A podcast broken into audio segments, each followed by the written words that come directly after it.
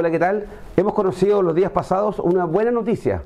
La Dirección de Obras Municipales de Valparaíso, a instancias y requerimiento del Ministerio de la Vivienda, ha caducado el permiso de construcción del proyecto inmobiliario que se pretendía hacer en el barrio Higgins, en el ex Jardín Pumpín y en los terrenos de la compañía Chilena Tabacos.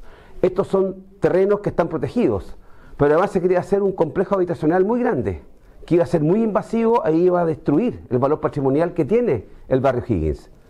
Lo que viene ahora, en consecuencia, es qué hacemos con esos terrenos, que sí, son de carácter privado. Pues bien, una propuesta que han empujado los vecinos de Barrio Higgins, con quienes trabajamos en este tema desde el año 2013, es ver la posibilidad que el Estado chileno pudiera adquirir para sí estos terrenos dedicarlos a un lugar de conservación de la naturaleza, de participación y un buen uso público de los mismos, evitando ciertamente un desarrollo inmobiliario desproporcionado.